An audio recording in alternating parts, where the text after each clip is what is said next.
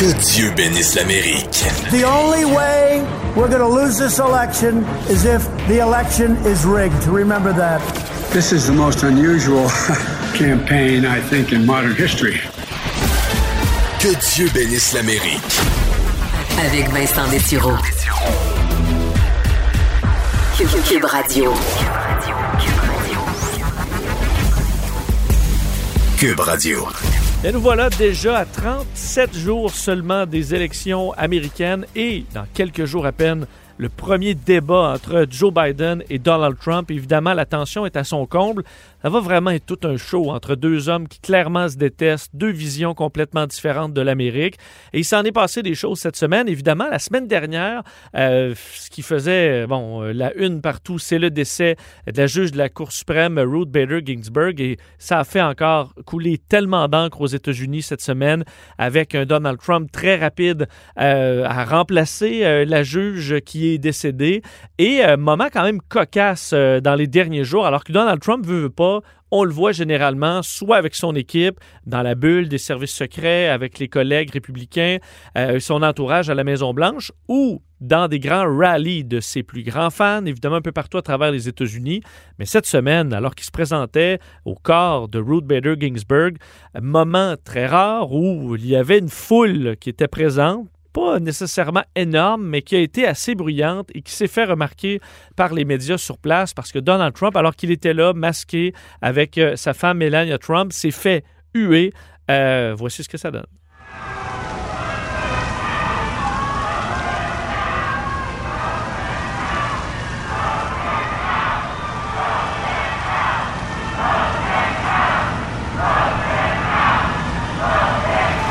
Vote him out. Alors, voter euh, pour qu'il sorte, carrément, c'est ce que les, euh, bon, les gens criaient. Ça a été dénoncé par la porte-parole de la Maison-Blanche, que c'était vraiment irrespectueux, alors qu'on est dans un moment quand même solennel. Évidemment, elle allait prêter ses respects à, euh, bon, au corps de Ruth Bader Ginsburg, mais ça, ça a détonné quand même à ce qu'on voit d'habitude, alors que Donald Trump rencontre généralement des foules déjà conquises. Parlant bon, de conquête, euh, un pays qui pourrait être très déçu de l'issue de ces élections le 3 novembre prochain, si les sondages s'avèrent exacts, c'est la Russie.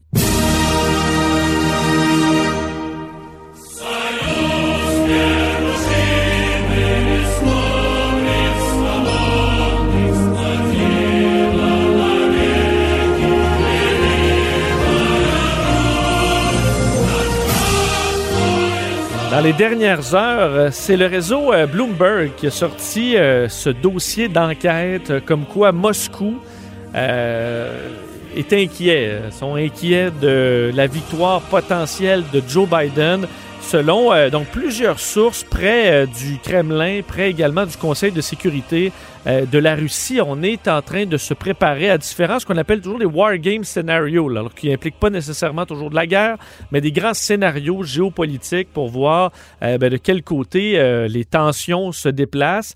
Et on fait donc plein de simulations, essayer de voir qu'est-ce qui va arriver si Joe Biden est élu. Et on prévoit en Russie, ben, on essaie de déterminer qu'est-ce que ça veut dire une victoire de Joe Biden sur des dossiers comme le nucléaire, les relations avec la Chine, l'exportation d'énergie, les conflits mondiaux. Parce que si Joe Biden l'emporte, on s'attend à ce qu'il y ait vraiment une coupure parce qu'il y a des tensions présentement entre la Russie et l'Allemagne, la France également, avec une tentative d'assassinat qui a fait grand bruit euh, dans, les, euh, dans les dernières semaines. Alors, tension avec l'Europe, Joe Biden qui est beaucoup plus, près de ses alliés qu'un Donald Trump, mais ça pourrait vraiment faire un bloc plus solide pour faire face à la Russie. Ça inquiète beaucoup les Russes. Alors, semble que les Russes travaillent, selon plusieurs experts, entre autres du FBI euh, et des autorités du renseignement américain, on s'inquiète de campagnes actives des Russes pour favoriser la victoire de Donald Trump. Par contre, on doit toujours le faire avec parcimonie hein, pour ne pas froisser davantage les relations. Et surtout que Trump, sa machine est déjà partie. Alors, est-ce qu'on en a vraiment besoin? Est-ce qu'on peut faire influencer le vote d'un côté comme de l'autre? On le verra, mais il semble que la Russie voit d'un mauvais œil ce qui s'en vient pour le 3 novembre prochain.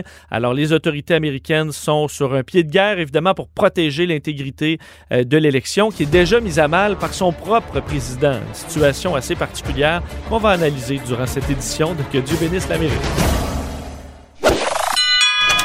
Si la Maison-Blanche était à vendre, ça ferait longtemps qu'il l'aurait acheté.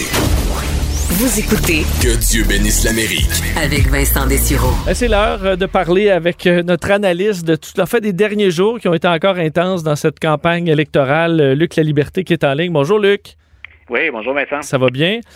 Ça va très bien, toujours très animé, mais on aime Et- ça tous les deux quand ça bouge et quand c'est animé. Oui, hein, et euh, à chaque bon à chaque campagne électorale, on jette un coup d'œil aux sondages. Évidemment, les sondages avaient fait, euh, f- disons, avaient fait faux bond euh, en, en 2016, s'étant trompé sur sur l'issue du vote. Euh, mais là, cette année, j'ai vu que tu avais fait des publications particulièrement intéressantes là, sur des analyses de sondages euh, et qui montrent que veut veut pas, même si on est prudent et qu'on est encore plus prudent après 2016, euh, force est de constater qu'à l'heure actuelle et encore là, tout peut tout peut changer, mais Joe Biden a l'avance. Voilà, écoute, des, des surprises sont toujours possibles. hein. Comme cette semaine, par exemple, le décès de la juge Ginsburg, puis le fait que le président puisse procéder à une nomination, euh, ça peut l'aider auprès d'une certaine clientèle, auprès de républicains, par exemple, qui hésiteraient.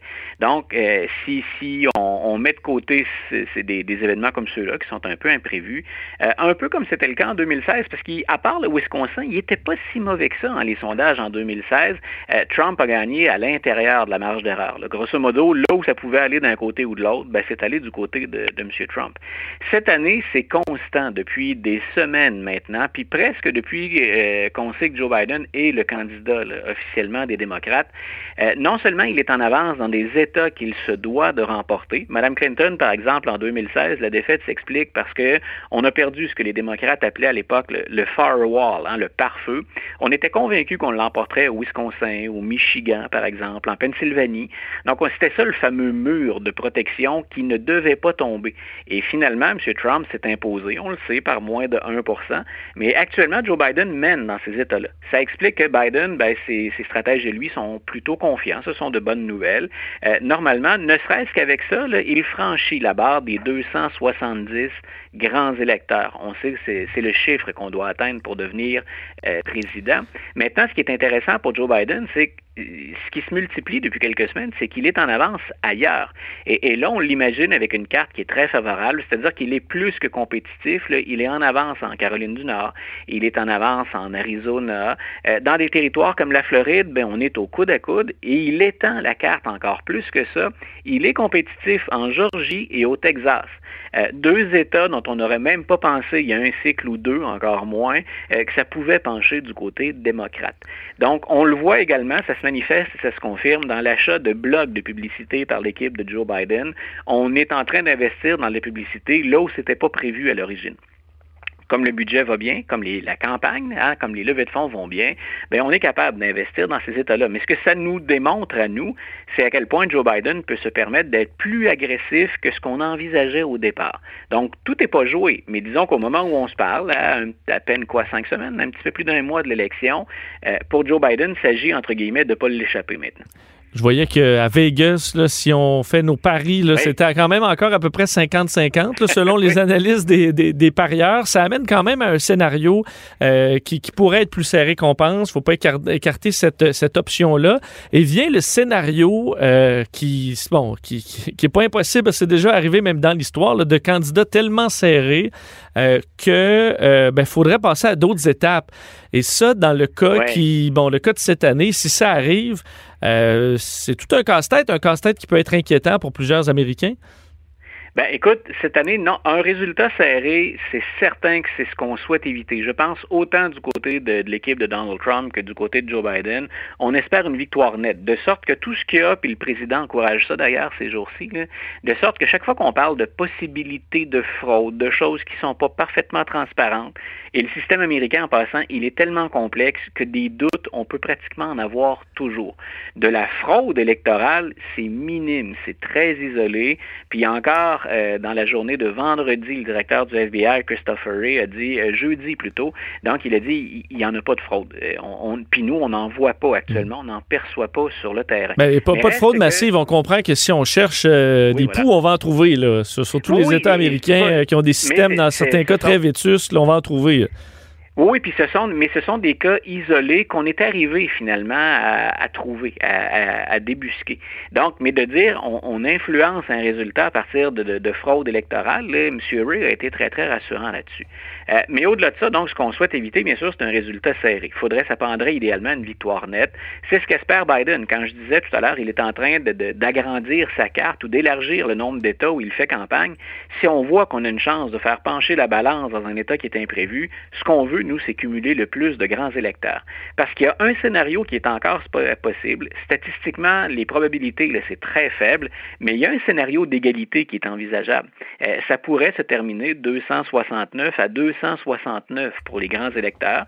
Ça nous mène au nombre total de 538. C'est ça qui est en jeu lors de l'élection, 538 grands électeurs. Euh, c'est possible qu'il y ait ce jeu-là. Et à ce moment-là, le, sort de l'élection, il se décide à la Chambre des représentants.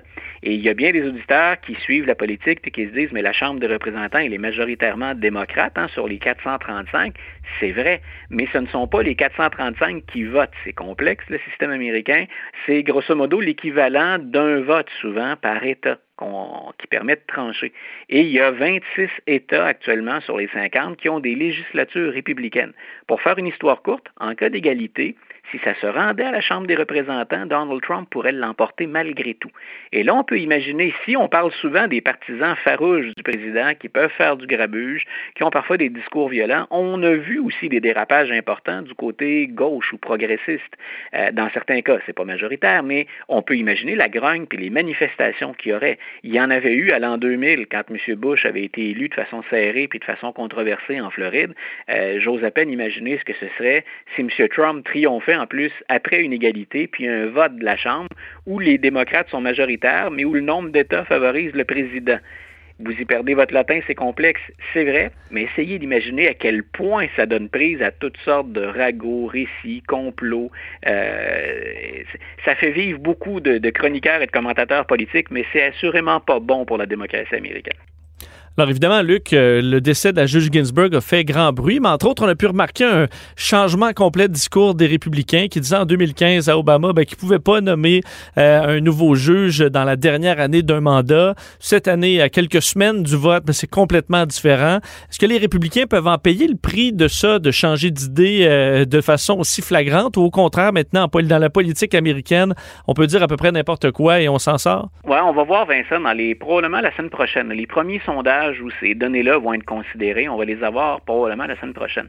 Donc, on verra. mais je pense que les, idées sont, tellement faites là-dessus que ce qu'on retient surtout, puis c'est presque c'est presque regrettable de le dire comme ça, c'est qu'effectivement, on ne va pas retenir la parole des républicains. Ce qu'on va retenir, c'est que ben, c'est une occasion idéale. Euh, les démocrates n'ont jamais dit on ne nommera pas personne dans la dernière année. Hein. donc, eux, euh, mais je suis certain que les démocrates, dans la même position, voudraient procéder avant le vote du 3 novembre. Parce que ce qui est encore plus douteux, c'est de le faire dans ce qu'on appelle la lame duck session. C'est-à-dire quand le Sénat siège, mais après l'élection, avant l'entrée en fonction des nouveaux sénateurs. Parce que les nouveaux sénateurs qui vont être élus, le Sénat puis la Chambre qui vont être élus le 3 novembre, ils vont commencer à siéger uniquement le 3 janvier. Le président, lui, c'est le 20 janvier.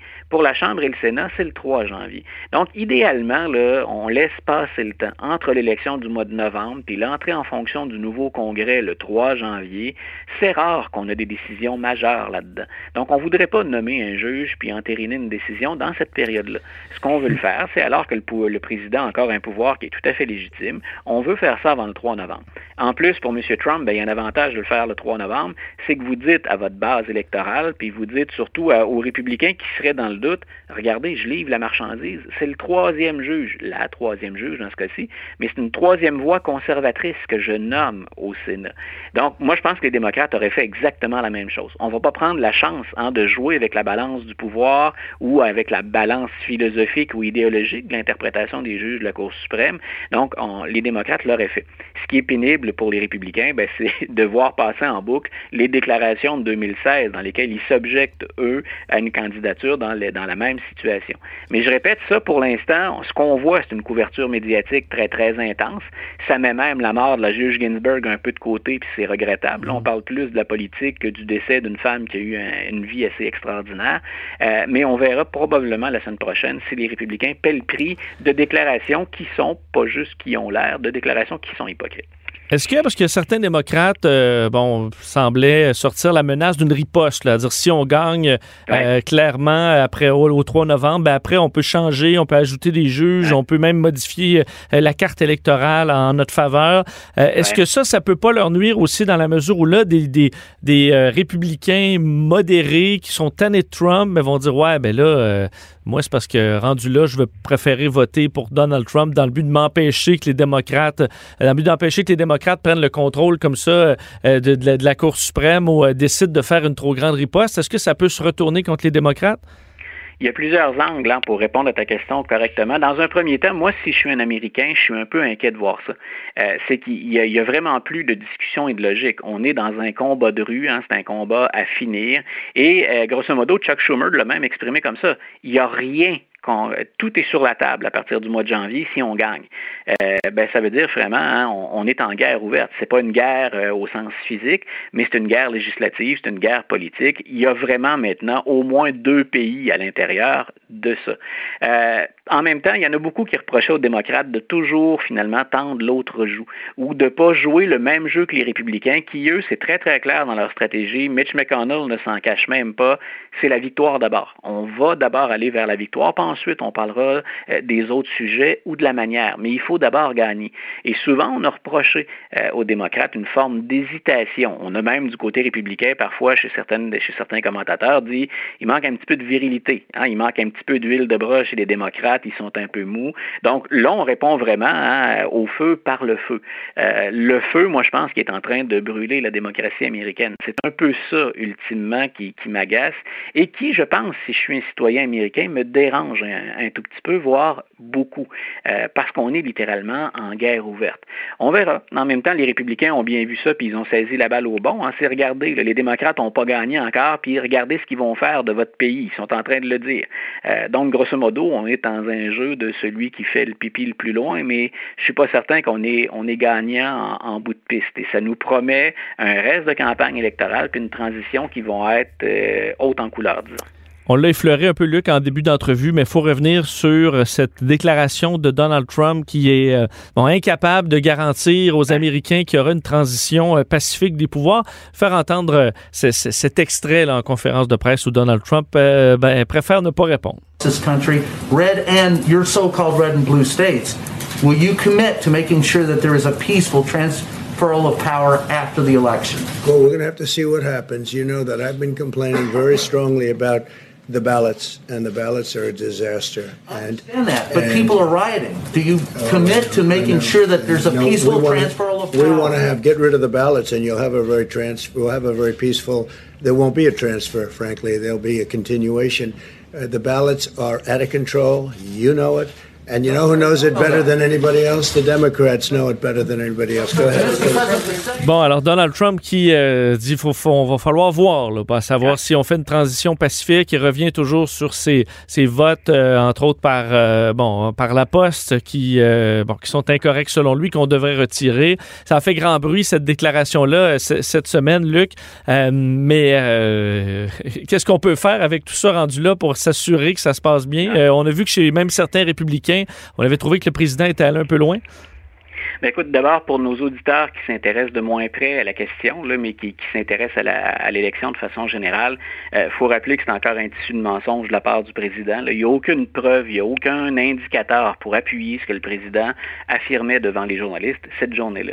Et l'autre, c'est plus l'historien en moi, c'est ma formation première, mais c'est plus l'historien qui, qui s'exprime puis qui va dire euh, c'est une des déclarations les plus irresponsables de l'histoire américaine. Qu'un président américain laisse planer le doute sur l'intégrité du processus électoral et qu'il ne s'engage même pas à reconnaître le résultat, je défie nos auditeurs de trouver quelqu'un qui a déjà affirmé une déclaration qui impliquait ces deux choses-là. Euh, on parle quand même d'un pays qui est né hein, en 1776 euh, avec la déclaration, mais dont on a voté la Constitution puis qu'elle est entrée en vigueur en 1789. Là. On a quand même un bon bagage historique à se mettre sous le dent pour couvrir cette déclaration-là. C'est carrément irresponsable de la part du président de faire ça. Et ça a forcé, tu le soulignais tout à fait correctement, Vincent, ça a forcé des, des sénateurs républicains bien en vue, dont Mitch McConnell. Et j'ai dit tout à l'heure, M. McConnell, c'est un, un, dur de dur en politique. D'ailleurs, je voudrais l'avoir dans mon équipe. Hein. On, regarde ça au plan idéologique, mais si on parle de stratège puis de gars qui est capable de l'emporter, vous voulez avoir un McConnell dans votre équipe. M. McConnell n'a pas hésité à gazouiller presque tout de suite après. Nous aurons hein, un transfert ou une transition des pouvoirs pacifiques, comme c'est le cas depuis 1792, depuis le moment où George Washington finalement a quitté euh, la présidence pour John Adams. Euh, ça, a forcé les républicains à venir dire, euh, ben écoutez, grosso modo, ils ne disaient pas comme ça, mais ce que ça voulait dire, c'est on a supporté le président tout le long. ce serait très, très difficile de, devenir endosser des propos comme ceux-là. Donc, je répète, hein, j'ai aucune hésitation à dire que c'est carrément irresponsable de faire ça parce qu'on vient encore une fois, puis juste aujourd'hui, c'est deux fois que j'échappe l'expression, donc on vient jeter de l'huile sur le feu. L'idée, c'est que ça grouille, on est en colère, on est inquiet, il y a la COVID, il y a l'économie, il y a euh, les manifestations autour de la question raciale. Les deux dernières journées ont été intenses avec l'annonce du, procureur général du, euh, Kentucky dans le, décès de, de Breonna Taylor. Donc, on voit que ça reprend, puis qu'il y a des manifestations partout. Et au lieu d'un appel au calme, ou au moins de dire, ben, discutons ou élaborons, président, il fonce toujours. Hein, c'est sa logique. Euh, puis, ben, même dans le mensonge, il continue. Et cette déclaration-là, elle, elle peut avoir ou entraîner des retombées très, très, très graves. Euh, en même temps, mais ça fait trois ans et demi qu'on envoie de ce genre de déclaration-là ou de choses-là. Donc, laissons les Américains parler le 3 novembre pour voir s'ils vont sanctionner ça ou pénaliser le président. Donc, Trump a mis le feu avec certaines déclarations. En même temps, euh, et pour lui, ça lui donne un certain pouvoir, ce, de, ce, ce, décès euh, de la juge Ginsburg. À qui est-ce que tu donnes la semaine? est-ce que Donald Trump ou Joe Biden a gagné la dernière semaine, selon toi? Ben, j'ai envie de te dire, Joe Biden n'a pas été un facteur cette semaine. Donc, je donnerais un match nul, mais exactement, écoute, les gens vont avoir l'impression qu'on s'est parlé longtemps avant, ce qui n'est pas du tout le cas. Exactement pour ce que tu dis, c'est que M. Trump, cette semaine, a la chance de se démarquer puis de passer un message aux électeurs. les conservateurs vont aller voter et ils obtiennent, malgré le, cirque qui entoure l'administration, ils obtiennent ce qu'ils veulent. Donc, M. Trump a la chance de marquer des points, mais ce sont des points, je considère, qu'il perd quand il sème le chaos, qu'il, en tout cas, qu'il le laisse entrevoir et qu'il dit qu'il ne reconnaîtra pas. Donc, je dirais, c'est un match nul cette semaine, mais c'est attribuable à M. Trump. Il a été son, son principal porte-parole hein, ou son, son principal promoteur mais il a encore été une fois son pire ennemi. Donc, c'est pas Joe Biden qui change la donne cette semaine. Match mhm. nul, match nul en raison de l'attitude et des déclarations de M. Trump. Donc, Trump avait une balle donnée cette semaine, mais il a... Il a fait une fausse balle, on peut dire ça. Exactement. On lui a hein? servi une belle balle au centre du marbre, puis hélas, dans les gradins, mais pas à l'intérieur des lignes. Ben, merci Luc, on se reparle la semaine prochaine. Après le premier débat, d'ailleurs, ce serait intéressant d'en parler ensemble. Salut. Oui, ben oui, c'est vrai. Bonne fin de semaine. Il a l'étoffe d'un vrai président. Vincent Dessureau anime. Que Dieu bénisse l'Amérique. Évidemment, dans les prochains jours, ce qui va être extrêmement suivi à la grandeur des États-Unis et dans le monde aussi, c'est le premier face-à-face, le premier débat entre Joe Biden et Donald Trump. Pour avoir euh, fait un peu de recherche sur les débats des, dernières décennies, celui entre Donald Trump et Hillary Clinton, très malaisant, il faut dire. Euh, deux personnes qui se détestent clairement. Je pense que ce sera à peu près le même fond euh, cette année entre Donald Trump et Joe Biden. Et pour parler de la préparation, parce qu'on peut penser que les deux chefs, particulièrement Biden, se font faire des scénarios, euh, on simule toutes les questions possibles pour essayer de le rendre le moins déstabilisable possible en direct à la télévision. Il y a peu de gens qui ont eu cette expertise-là. On en a trouvé un, Jean-Nicolas Gagné, qui a été longtemps conseiller euh, en politique pendant des années et qui a préparé à des débats des chefs politiques, dont le premier ministre du Canada, euh, Stephen Harper, et quelqu'un qu'on connaît bien ici à Cube, Mario Dumont, euh, Jean-Nicolas Gagné. Salut. Bonjour Vincent. Comment ça va? Ben, t'as pas eu à chercher bien loin pour me trouver. Non, parce qu'on travaille, euh, on travaille ensemble. C'est mon patron. Et il faut dire que ton lien avec Mario Dumont est, de longue date, parce que vous êtes des amis et tu l'as conseillé pendant, quoi, trois débats? Oui, exactement. Le premier en 2003 et 2007-2008.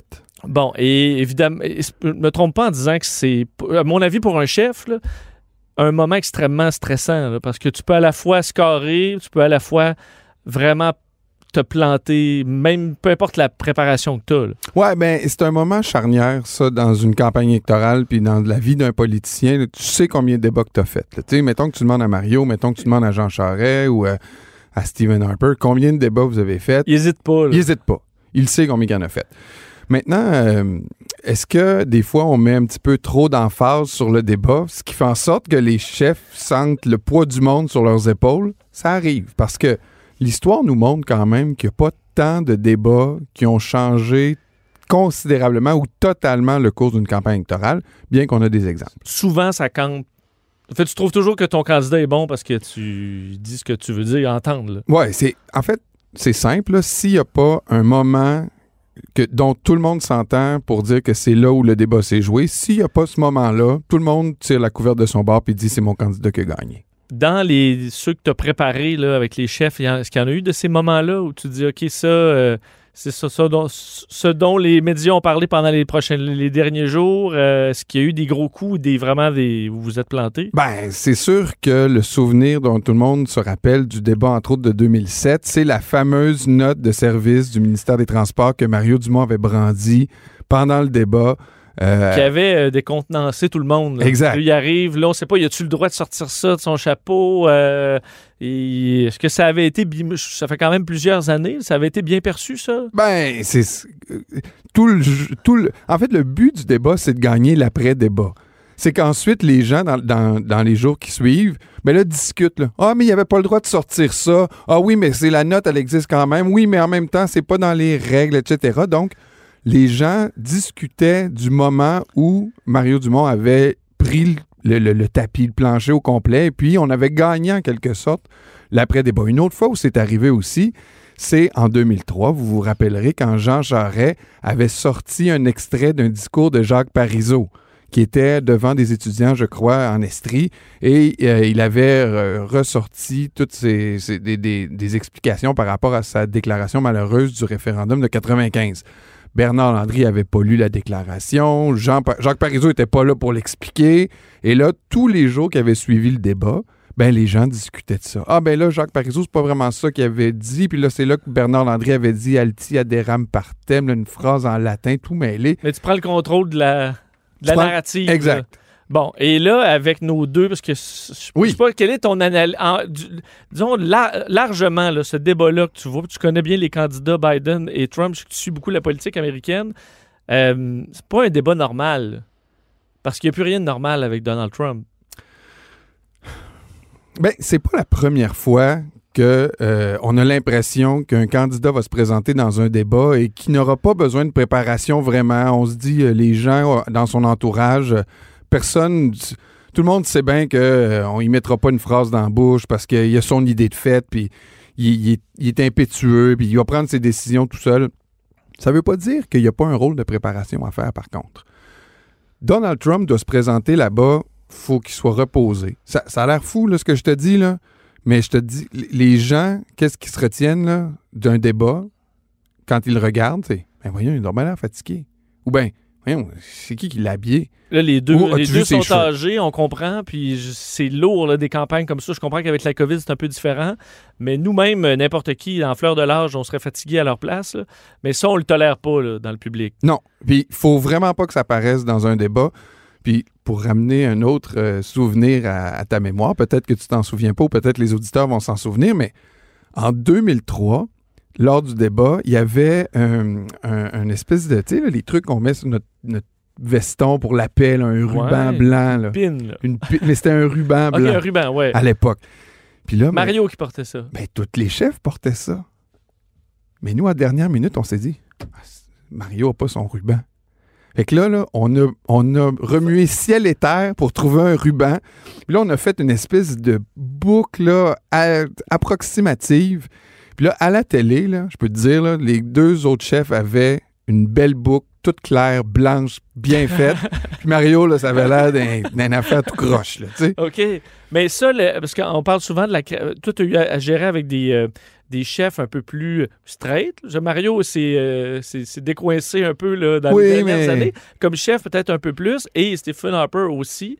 Euh, Est-ce que ton objectif, c'est-à-dire, bon, on va essayer d'avoir un, pas un, com- un complet cravate gris, cravate grise, essayer d'avoir une image un petit peu plus jeune? Fais-tu partie du débat euh, du, du- Ben oui. des préparations pour Ça, c'est sûr. Ça, c'est sûr, comment sûr, tu sûr, dis sûr. ça va être bleu? Bleu, ça va être mieux que rouge comme cravate? Mais là, c'est plus toi qui prends ces décisions-là. Honnêtement, là, tu rencontres une firme spécialisée, puis tu leur dis voici le message qu'on veut envoyer, ou voici, en fait, tu parles des messages glo- globaux de ta campagne. Tu dis, mettons, ma campagne, là, en ce moment, je suis en train de mettre mon chef en valeur pour ses idées jeunes, il est dynamique, je veux que ça ressemble à ça.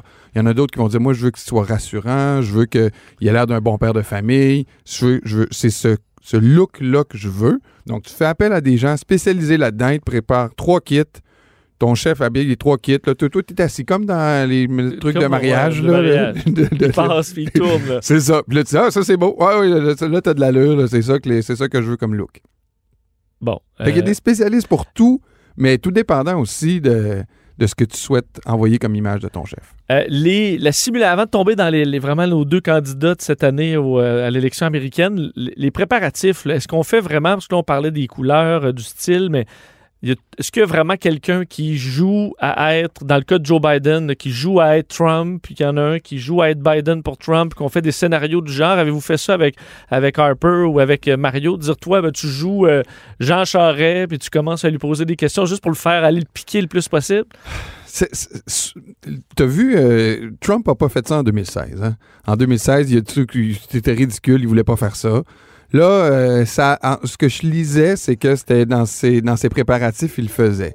C'est toujours un peu... euh, c'est à, l'image de, du chef, tu sais. Puis c'est à l'image de ta campagne, puis à l'image de ton niveau de préparation. Moi, je l'ai fait euh, avec Stephen Harper. Stephen Harper, c'est ce qu'il voulait faire. Lui, il voulait qu'il y ait un animateur, deux journalistes, le même setup qu'à Radio-Canada. Pareil, pareil, pareil, pareil. Aucune différence avec euh, ce qu'il allait affronter comme environnement lors du débat. Euh, Mario, la première fois qu'on a fait une préparation de débat, il y avait tellement de monde que ça avait mal été. OK.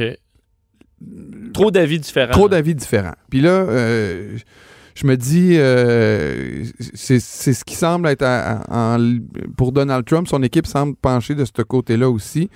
Ça, je, je pense que c'est pas une bonne façon de préparer un chef parce que c'est là qu'il devient stressé. Là. Parce que c'est sûr que quand tu es 14, là, mais là, chaque personne veut donner son conseil. Ne veut pas, pas dire, ben là, toi, c'est inutile que tu sois là. Il n'y a jamais rien de bon. Parce que s'il y a quelque chose de bon, il y a toujours quelqu'un qui va émettre un doute. Là. Fait que là, tout le monde est là pour se second-guesser. Puis là, le chef, il, il- il est en pris d'une angoisse, là, tu sais, quand il entend tout ça, là.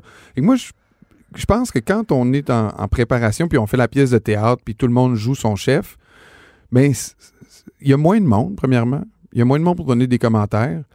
Puis on est dans le concret. Puis dans ce temps-là, je pense que c'est une bonne préparation. Même si ça peut avoir l'air ridicule là, de jouer une pièce de théâtre là, avec euh, des acteurs qui jouent les rôles des autres chefs, mais je penche quand même vers cette préparation-là pour favoriser. Je suppose qu'il y a une partie où tu essaies de penser à toutes les pires questions que l'autre bord peut te lancer. Puis toi, tu te prépares des grosses lignes punchées. Est-ce que tu laisses beaucoup de place à l'improvisation? Tu dis ça, cette ligne-là, il faut, faut que tu sortes parce que ça va être notre ligne assassine Ouais. qui va être sur les, les front pages demain. Ben, idéalement, tu essaies de couvrir tous tes angles morts. là. Fait que là, tu te dis, bon, depuis le début de la campagne, c'est quoi les questions dont je me fais poser puis j'ai pas la question, la réponse? Là, il, là, il m'a faux. Parlez-en à Andrew Scheer. Là. Andrew Scheer, il est arrivé à TVA avec aucune réponse pour l'avortement.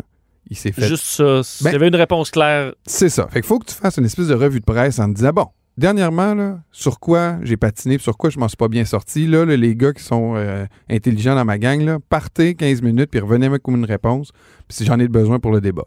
Donc, il faut que tu te couvres tous tes angles morts pour que quand tu te fais attaquer, tu aies une réponse. La deuxième chose qu'il faut que tu prépares, ben là, c'est tes attaques. C'est, c'est- c'est le coup de Jarnac qui va faire en sorte que tu gagnes le débat. Ça, c'est la cerise sur le Sunday, mais faut quand même que dans le débat, tu envoies l'image de quelqu'un qui est toujours à l'attaque. tu reprends, une- tu, tu te fais, tu te fais attaquer sur quelque chose qui est pas clair dans ton, dans tes, euh, dans tes, dans, dans ton contenu, mais boum, tu rattaques Ouais. toujours sur l'autre. Ce qui est pénible, semble, pour le téléspectateur, parce qu'il n'y a jamais de réponse. Tu fais juste reprendre la balle, la relancer tout de suite. Puis... Mais bon, Il y a pas, c'est pas tout le monde qui regarde le débat au complet. Puis toi, je pense pas que tu parles aux gens qui écoutent le débat au complet non plus. Là. Tu parles aux gens qui vont entendre parler Ah du oui. débat le lendemain, puis il faut que la phrase là, qui fait boum, là, là, ah, il était bon là-dessus. Là, c'est celle-là que tu as gagné. Euh, si tu étais, on va faire comme si tu étais le conseiller de nos, des deux candidats, là, et commençons par Joe Biden, euh, qui évidemment veut peut-être combattre la perception qu'il est, euh, qui, qui est vieux et fatigué, faire face à quelqu'un d'assez imprévisible qui peut l'attaquer peut-être avec les, les pires bassesses. Comment tu prépares euh, Ben, c'est sûr que euh, Joe Biden, c'est lui qui semble le plus enclin à traverser des périodes d'angoisse avant d'affronter le débat. Fait que moi, je pense que si tu es, proche de lui, il faut que tu t'assures que tout est, tout est bien, tout est soyeux, tout est moelleux. C'est facile pour lui de préparer le débat. Il est reposé. Tu as nettoyé son agenda pour qu'il ait le temps de se reposer. Tu fais en sorte que sa famille est proche pour qu'il puisse comme décompresser. Tu fais des blagues avec lui, tu le détends, puis tu t'assures que mentalement, puis physiquement, il est prêt. Il porte pas le poids euh, de, toute une, de tout un peuple, puis de tout un parti, puis de tous les gens qui veulent défa- de- de- défaire Donald Trump sur ses épaules. Euh, je, je pense que euh, lui, on, l'avait vu euh, dans, dans- lorsqu'il a rencontré des citoyens il y a deux semaines. Euh, il s'est pas assis, il essayait d'avoir l'air, je pense, en, forme. Le bout est énergie, là, ce que tu dis, il faut que tu te lances à l'attaque de Trump, sachant qu'il est assez bon là-dedans, Trump, ou tu dis, essaies de garder un look euh, au-dessus de ça, ou d'être plus, beaucoup plus sympathique pour les Américains? Ben non, moi je pense que ce qui va faire mal à Joe Biden, c'est si Donald Trump valide ses théories. C'est-à-dire que les, les- Joe Biden ne semble pas en forme. Il dit qu'il se tient euh, réveillé grâce à des drugs, là, grâce à des ouais, médicaments. médicaments. Euh, il dit qu'il est low energy, qu'il n'y a pas d'énergie pour, con- pour, pour défendre les Américains. Si Donald Trump est capable de valider ça aux yeux des Américains, je pense que Joe Biden est dans le trouble. Parce que oui, il y a tout, euh, il y a tout le mouvement de contestation de, Donald Trump. Puis je pense que il y a- il il les gens s'intéressent un peu au contenu de ce qui est proposé. Puis la COVID est très importante aussi dans le débat américain. Mais le, le- le- au bout de la ligne, au bout de la journée, à la fin de la journée, si t'es pas capable de défendre le peuple américain parce que t'es pas en forme, ça fait très mal. Trump, ben lui, euh, ben, il semblait euh, quand même être plus confiant, que c'est. faut dire qu'il a gagné en 2016. Débat que je disais quand même assez malaisant avec Hillary Clinton, mais garder son style habituel assez spontané, puis au pire, il dit des. Au pire, il en invente, là. Oui, C'est- pas, pas plus sort. grave. Euh, ce qui est plus facile à préparer, lui, dans la mesure où tu, écoute, tu peux euh, essayer de trouver des angles morts sur quoi il peut être attaqué, mais euh, il va y aller comme il va d'habitude. Ben, si tu es conseiller de Donald Trump, comme je te disais tantôt, tu t'assures qu'il n'a pas l'air fou, au moins physiquement. Sais, au moins, c'est drôle à dire, je le disais tantôt, mais faut au moins qu'il soit bien peigné, bien habillé, puis qu'il soit bien maquillé. Ça, c'est- ta base. Ensuite, tu le sais que même si tu lui conseilles de dire quelque chose, pff, les, les chances qu'il t'écoute ou qu'il le fasse ou qu'il te prenne au sérieux ou qu'il dise le contraire, C'est mince, ouais. tu le sais pas là, tu sais là. Mais quand même, là, tu peux le sensibiliser au fait que Joe Biden dans le public, voici voici les questions, voici le questionnement de- d'un indécis pour avant de voter pour Joe Biden. Il se demande s'il est en forme. Il se demande s'il est en santé. Il se demande s'il va vivre pendant le- tout, tout le, tout le mandat. Tape là-dessus. Est-ce qu'il doit être super agressif? Tu, tu Oui. vas-y. euh, Oui. Oui, parce que Joe Biden, il- comment il peut réagir à un Donald Trump qui est agressif? Il y a l'humour, qui peut être une arme. Il y a la contre-attaque, qui peut être une arme. Ou il y a l'ignorer et euh, faire des, des, des, des faces qui deviendront des gifs euh, Ouais. pour, euh, pour se moquer de Donald Trump. Mais dans des moments, dans des rendez-vous comme des débats télévisés, il faut que tu sois capable de, de recevoir une attaque et de contre-attaquer parce que là, tous les yeux sont rivés sur toi. Si tu montres de la faiblesse, tu vas te faire, tu vas te faire rouler dessus comme un train. là. Ben, on va voir. Je sais pas si tu as une, as un avis sur qui, tu- qui penses-tu va ressortir gagnant de ça? Moi, je pense que le bon travail qui a été fait en ce moment de la part des conseillers de Joe Biden dans un, dans un pré-débat, c'est qu'ils ont monté les attentes sur Donald Trump. Et c'est euh, c'est le président, il va avoir de un, euh, un- un- un bilan à défendre. Ça, c'est jamais une situation puis une position qui est confortable quand tu es dans un débat. Un. Et deux, je pense qu'ils ont monté les attentes en disant que Donald Trump allait bien réussir, qu'il est en forme, puis que, c'est vrai que Joe Biden, on le, ménage, il libère ses, plages d'agenda. Je pense qu'ils ont monté les attentes pour Donald Trump, puis je pense que Biden va, va surprendre. On va surveiller ça assurément. C'est le 29 septembre, 9h, euh, entre autres diffusé sur la majorité des grands réseaux. C'est un animateur de Fox News. C'est Chris Wallace qui va, euh, qui va animer, qui a choisi les, les questions sur certains sujets chauds. Entre autres, il y a la Cour suprême, la, la COVID-19, l'intégrité de l'élection. quand même réussi à Ouais. en faire un sujet de débat et euh, diffusé, entre autres, en direct sur Internet. là, le site du Washington Post qui va le, euh, le diffuser. À mon avis, on va s'en reparler dans l'édition de la semaine prochaine. Merci, Jean-Nic. Plaisir. Salut. Les dessous de la politique américaine. Politique américaine 101. Aujourd'hui, on explore l'histoire d'un des moments les plus attendus dans une campagne électorale. C'est le fameux débat. Évidemment, c'est très attendu aux élections provinciales ici au Québec, au fédéral au Canada également, mais aux États-Unis aussi. Ça a lieu depuis des décennies, ce duel entre les deux principaux candidats, un républicain et un démocrate, qui vont se livrer bataille sur les grandes chaînes de télévision devant des millions de téléspectateurs et ça peut évidemment avoir un effet très important sur l'issue du vote. Alors c'est un moment qui sera préparé, calculé. Mais une fois qu'on est euh, en direct, ben, tout peut arriver et l'histoire a montré qu'effectivement tout pouvait pas mal arriver. Euh, Lorsqu'on demande, et selon le site euh, du Sénat américain, lorsqu'on demande aux Américains quand a eu lieu le premier débat sur l'élection présidentielle américaine, presque tout le monde va vous répondre, c'est Kennedy contre Nixon en 1960. C'est pas tout à fait vrai. En fait, c'est vrai, le premier duel entre deux candidats à la présidence, c'était effectivement en 1960, mais un débat sur la présidence, il y en a eu un quatre ans plus tôt entre deux femmes. Euh, moment quand même important dans l'histoire puisqu'on avait décidé à ce moment-là que deux euh, représentants des deux principaux partis, les démocrates et les républicains, allaient s'affronter à la télévision sur le réseau CBS à l'émission Face the Nation. On va choisir du côté démocrate ben, l'ancienne première dame des États-Unis, Eleanor Roosevelt, dame extrêmement populaire aux États-Unis. Et du côté des républicains, on fera confiance à une sénatrice du Maine, Margaret Chase Smith. Les deux femmes sont extrêmement appréciées aux États-Unis, sont parmi les plus, euh, les femmes les plus admirées. Les deux qui se respectent quand même, se connaissent depuis des décennies d'ailleurs. Euh, Margaret Chase Smith va d'ailleurs dire d'Eleanor Roosevelt que c'est une femme intelligente avec un extraordinaire leadership. Mais les deux vont donc s'affronter le 4 novembre 1956. Face the nation. I into a position where we are, uh, as far as the Near East goes, um, standing together with the dictator of Egypt uh, and the communist uh, Soviet. Uh, it's an odd situation to find the United States in. Mrs. And- Roosevelt, may I Yes, interrupt sure. right there? I uh, wonder why you say we're standing with the Kremlin and with Egypt Because in the matter. no We- one else in our, the UN with us. our policy is against aggression. Alors, c'était un extrait sur euh, le dossier du Moyen-Orient. Alors, on en débattait euh, à l'époque entre les deux femmes. Ça avait été, bon, assez euh, couvert, cette, ce ce face-à-face, qui n'avait pas nécessairement favorisé un concurrent ou l'autre. La réaction du public avait été assez mixte.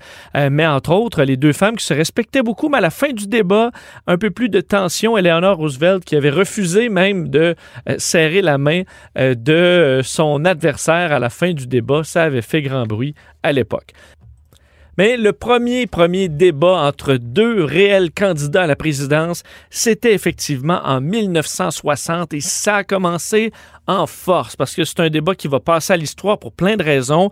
Le premier étant qu'on a rapidement découvert le pouvoir de l'image à la télévision.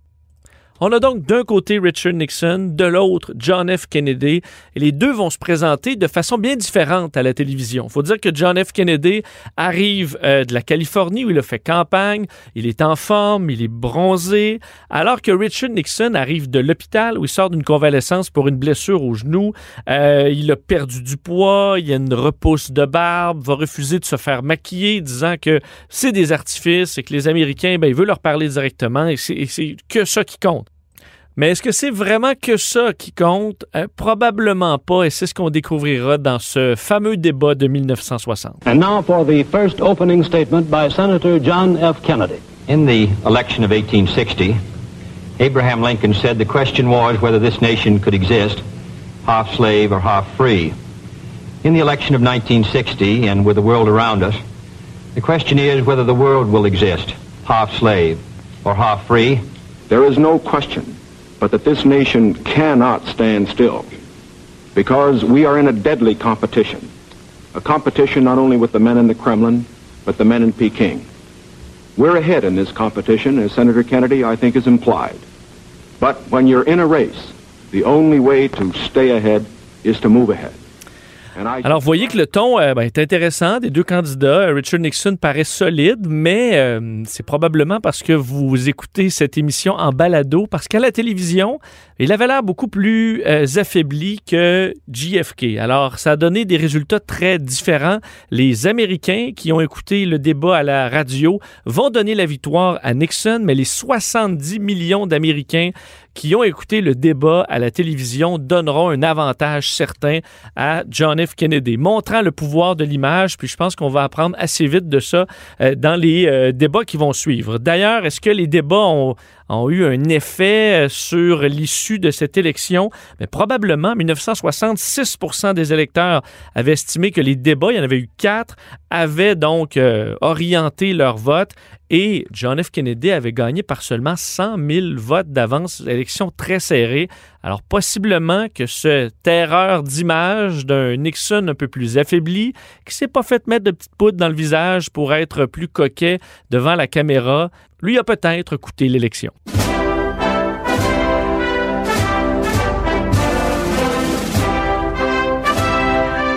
à travers les euh, nombreux débats euh, présidentiels euh, dans les dernières décennies, il y a eu quelques perles, quelques erreurs, quelques moments plus cocasses, quelques bons succès.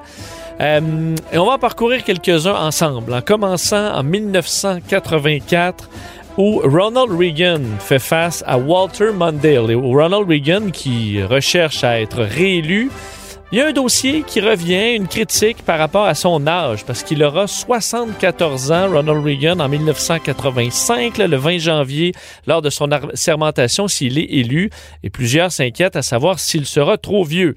Savoir que euh, nos candidats cette année, Joe Biden et euh, Donald Trump, le questionnement se pose encore cette année.